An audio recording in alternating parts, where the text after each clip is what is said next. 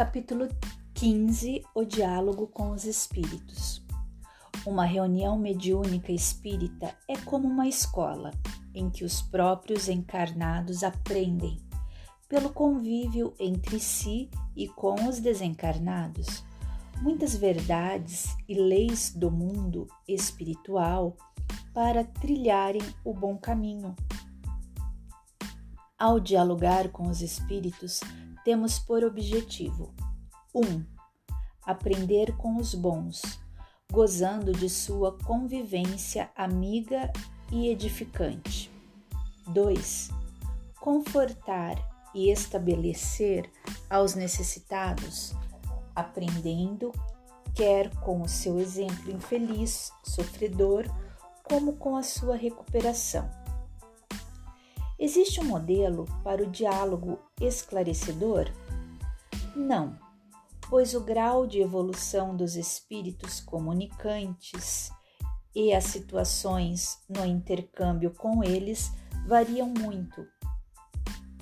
Quando se trata de espíritos esclarecidos e benévolos, o diálogo natural, o diálogo é natural, fraterno e seguro gratificante e proveitoso. Quanto aos espíritos necessitados de assistência, uns entendem rápido o que dizemos, outros têm dificuldade para compreender. Uns precisam mais de palavras carinhosas, outros de vibrações boas do ambiente outros de algum conselho ou esclarecimento, e outros de serem tratados com energia serena e construtiva. Todos, porém, são carecedores de compreensão e tratamento adequados, cada qual na dor ou no problema em que se exprimem, exigindo paciência, entendimento, socorro e devotamento fraternais. A observação, o estudo e o conhecimento prático dos homens contribuem vantajosamente para adquirirmos os segredos de conversar simpaticamente com os espíritos, mas somente após prolongado tirocínio conseguimos atingir o grau necessário. Kardec soube, com proficiência e rara habilidade, falar aos espíritos, tendo o objetivo firmado de colher frutos benéficos para a humanidade. Com paciência, perseverança, ordem e método, colheu e ordenou do diálogo com os bons espíritos a doutrina espírita e a muitos espíritos necessitados esclareceu, confortou, reencaminhou. A quem compete o diálogo?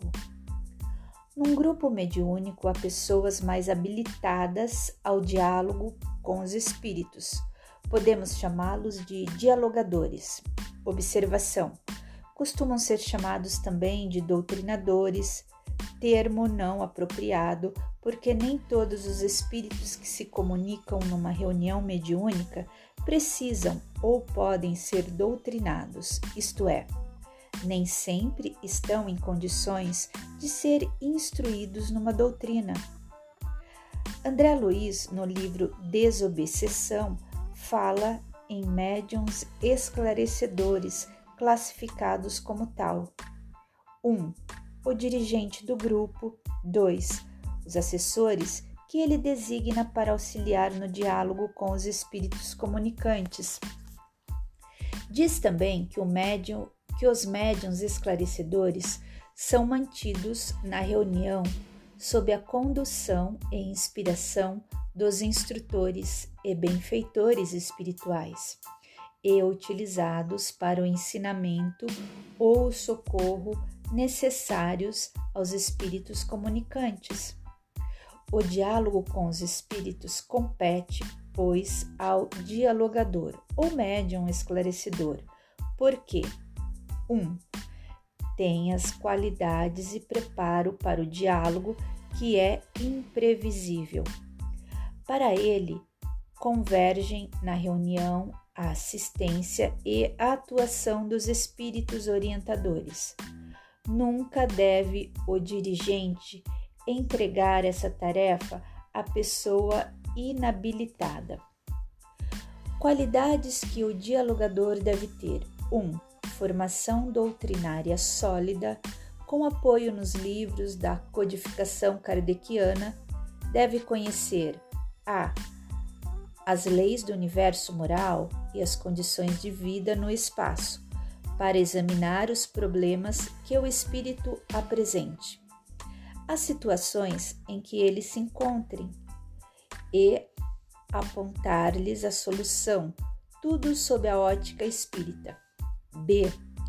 Os fenômenos mediúnicos, tipos de médiums e mediunidade, passe, oração, recursos e técnicas outras que favorecem o trabalho dos medianeiros e o atendimento das entidades. C. A mensagem do Evangelho de Jesus para o qual convergem as conclusões morais do Espiritismo. 2. Autoridade moral. Só a ela os espíritos respeitam, sem pretender ser santo, mas fazendo sincero esforço pelo seu próprio aperfeiçoamento. 3. Fé. Que seja uma fé espírita, isto é, raciocinada, sincera. Sem ela, terá incerteza e a excitação no trato com os espíritos. Confiar em si mesmo, na assistência dos bons espíritos, no passe, na prece e no potencial espiritual do comunicante. Também é um filho de Deus. 4. Amor. Sincero desejo de ajudar, que até aos ataques e vibrações contrários responde com benevolência e nos leva a nos colocarmos no lugar do sofredor ou rebelde para entendê-lo e poder auxiliá-lo. 5 outras qualidades também desejáveis. A. Paciência, saber ouvir, suportar, esperar. B. Sensibilidade, tato, perceber o campo em que pisa, reações do espírito, seus pontos mais sensíveis e acessíveis. C. Vigilância. De si mesmo, o que pensa, sente, supõe ou intui, do que diz o comunicante nas entrelinhas, do que ocorre à sua volta com encarnados e desencarnados, que evita ou previne perigos, prejuízos, fraudes. D. Energia. Na hora certa, atitude firme, sem ser agressiva nem contundente. E. Prudência não provocar nem desafiar. F. Humildade. Não se julgar superior ao comunicante, respeitá-lo. Se não conseguir tocá-lo no sentimento, aceitar o fato com naturalidade. E se conseguir, não se vangloriar nem tripudiar sobre o espírito.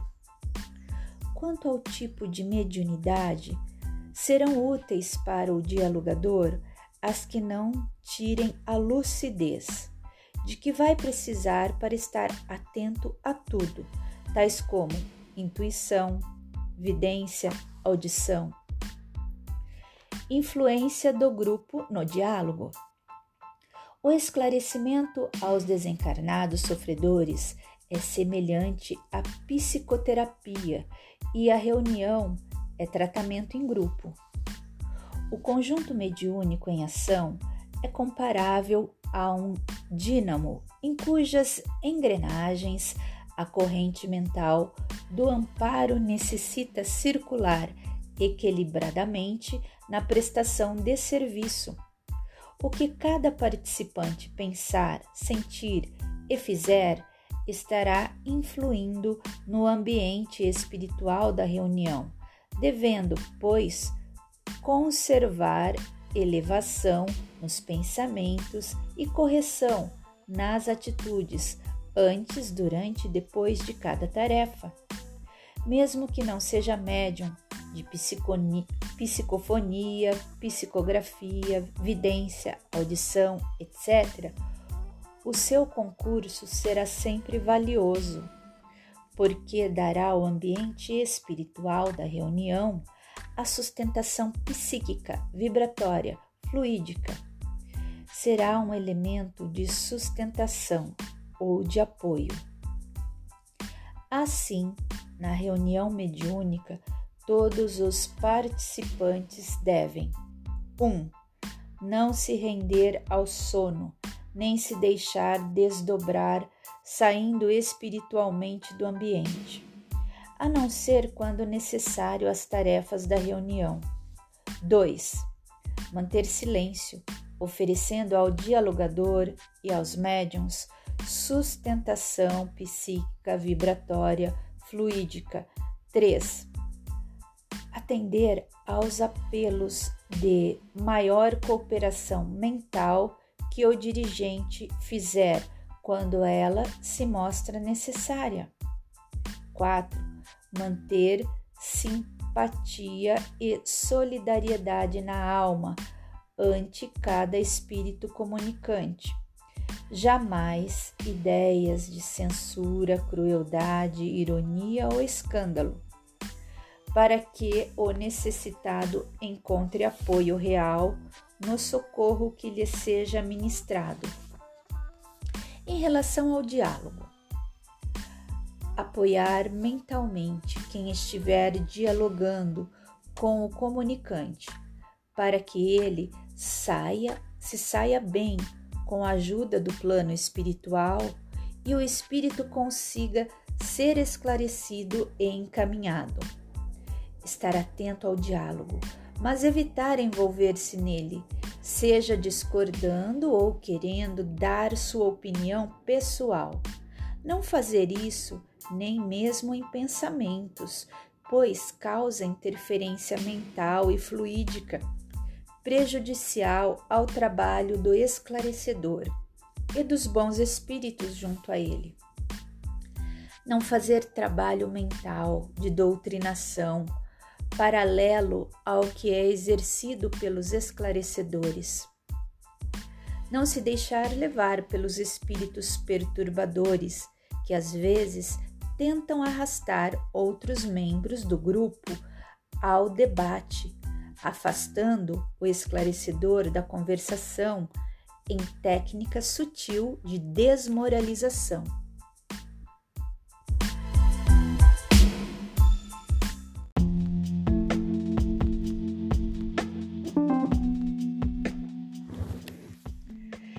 Quem se propõe a dialogar com os espíritos é porque entende e aceita que eles existem e podem se comunicar conosco. Espíritos são os seres inteligentes criados por Deus e que habitam o universo, encarnados ou não.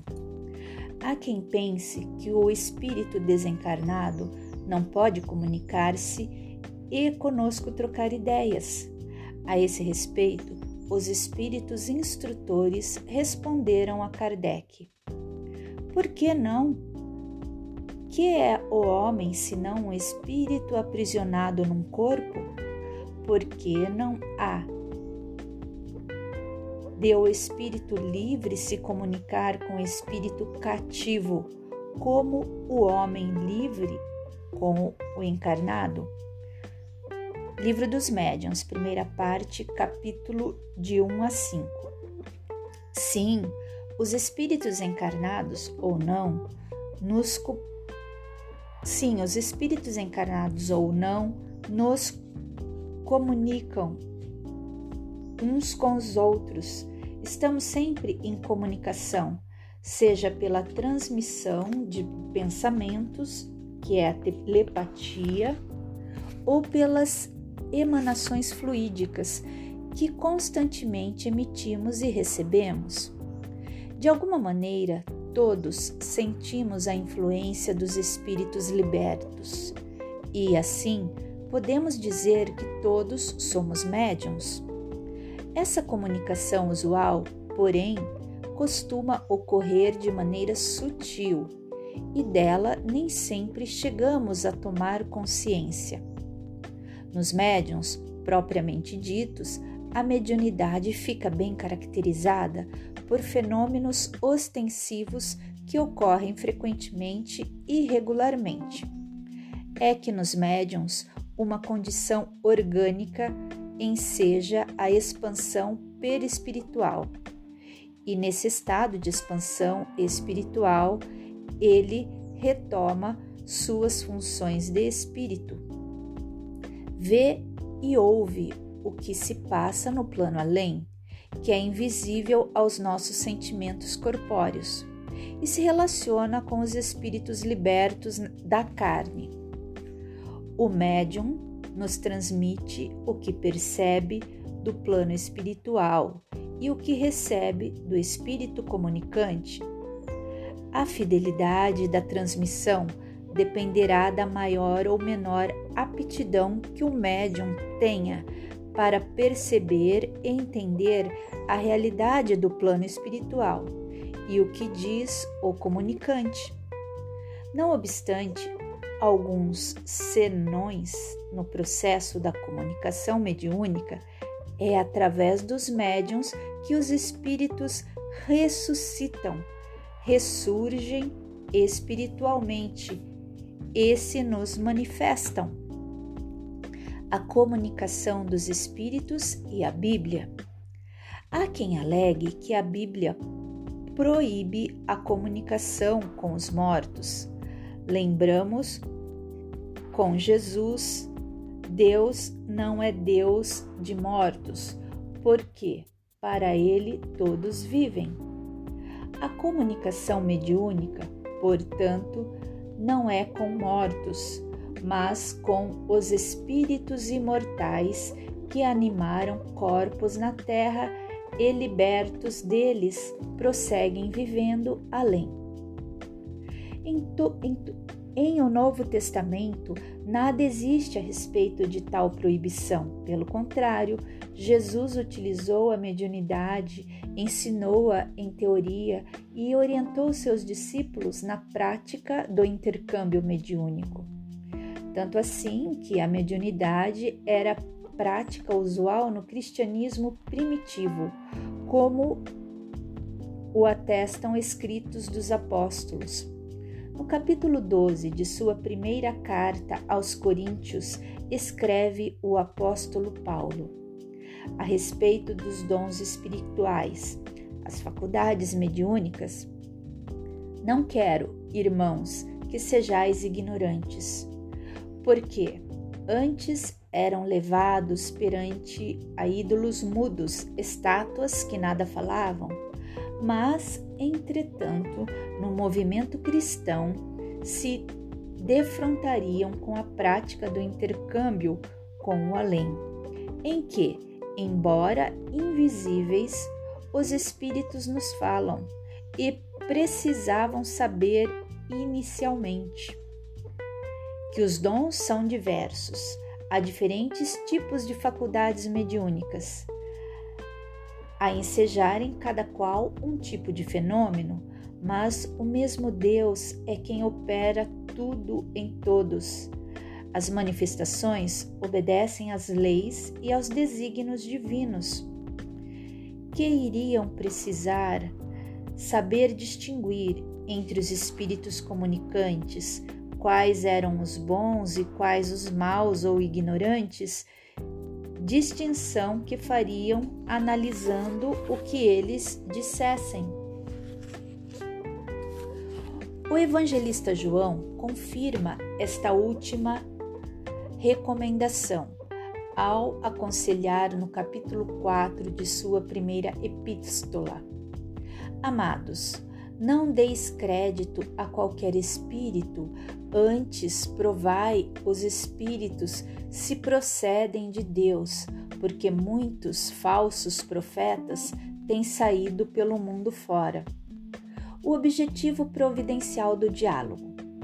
Não obstante, devamos ter cuidados e cautelas ao abrigarmos o intercâmbio com o além.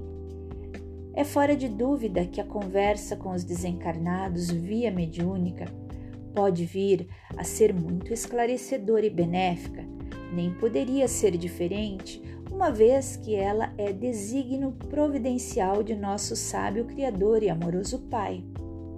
Para que o diálogo entre vivos e mortos se faça realmente proveitoso, é necessário tenhamos algum conhecimento quanto à natureza dos espíritos comunicantes, a situação em que se encontram no além e com qual objetivo nos permite Deus que com eles intercambiemos.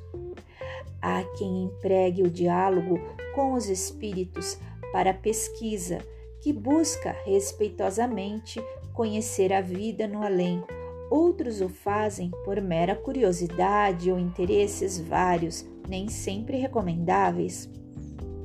Na casa espírita, porém, que é templo, hospital de almas e oficina de serviço espiritual, o propósito primordial do diálogo é o que Deus providencialmente estabeleceu esclarecer, consolar e confraternizar os seres humanos, encarnados ou não, promovendo o seu progresso moral.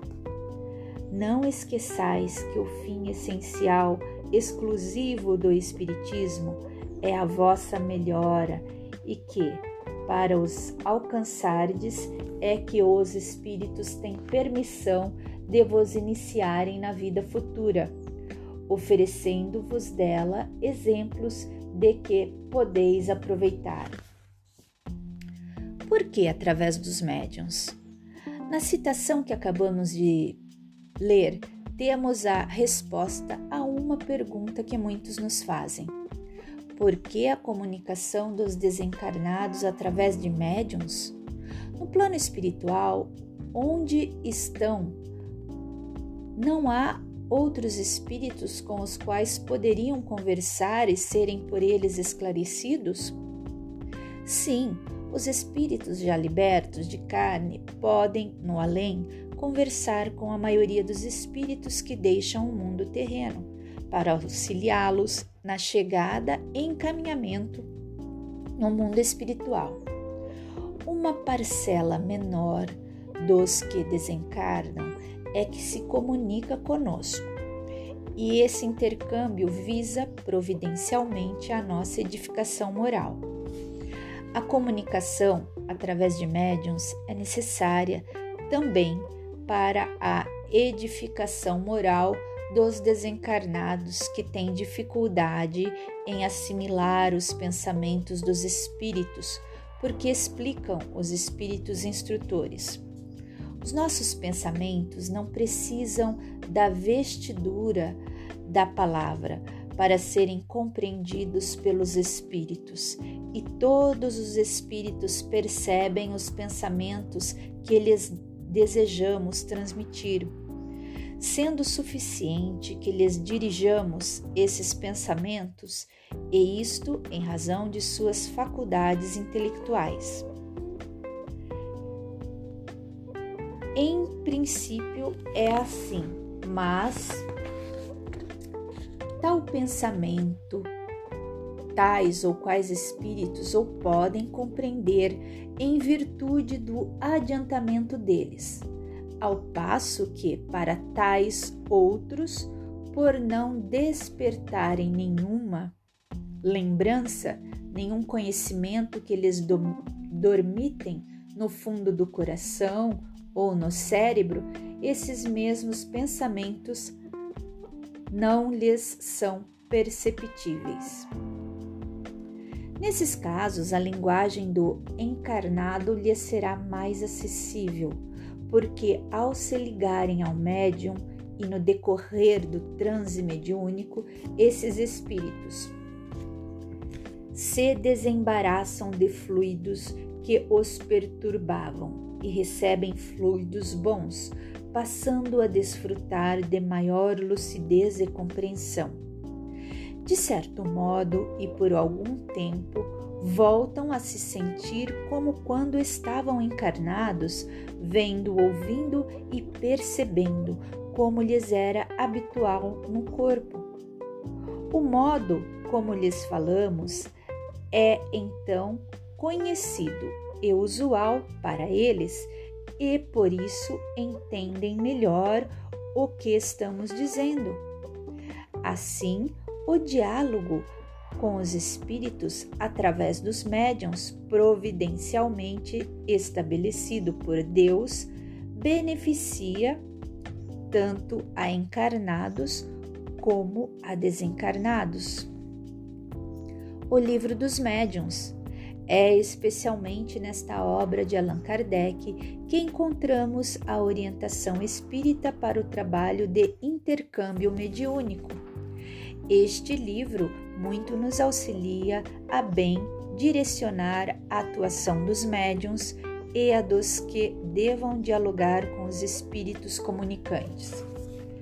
Nele, aprendemos que o intercâmbio mediúnico somente deve ser praticado com propósitos elevados, assegurando-nos assim de atrair a presença e proteção de bons espíritos, com pessoas razoavelmente saudáveis e equilibradas, como o requer o trabalho mediúnico bem orientado, levando os médiums a atuarem com conhecimento doutrinário, disciplina e amor, sem o que não se farão bons instrumentos do bem, realizando as reuniões privativamente e não em público, porque o meio também pode influir no fenômeno e, em, em sendo despreparado, a influência poderá ser prejudicial. Aprendemos também o que influi numa comunicação. Para que uma comunicação seja boa, preciso é que proceda de um espírito bom, para que esse bom espírito a possa transmitir, indispensável-lhe é um bom instrumento. Para que queira transmiti-la, necessário se faz que o fim visado lhe, lhe convenha. Deu o Livro dos Médiuns, segunda parte, capítulo 16, item 186. Como vemos, a doutrina espírita dispõe de muitas e valiosas informações sobre o diálogo com os espíritos, parte das quais gostaríamos de transmitir aos que nos lerem. Eis a razão e oportunidade para este livro, que não tem a vã pretensão de esgotar o assunto, tão vasto e transcendente, mas espera dar aos que pelo tema se interessam algumas com, alguma contribuição do muito que a doutrina espírita possui e oferece.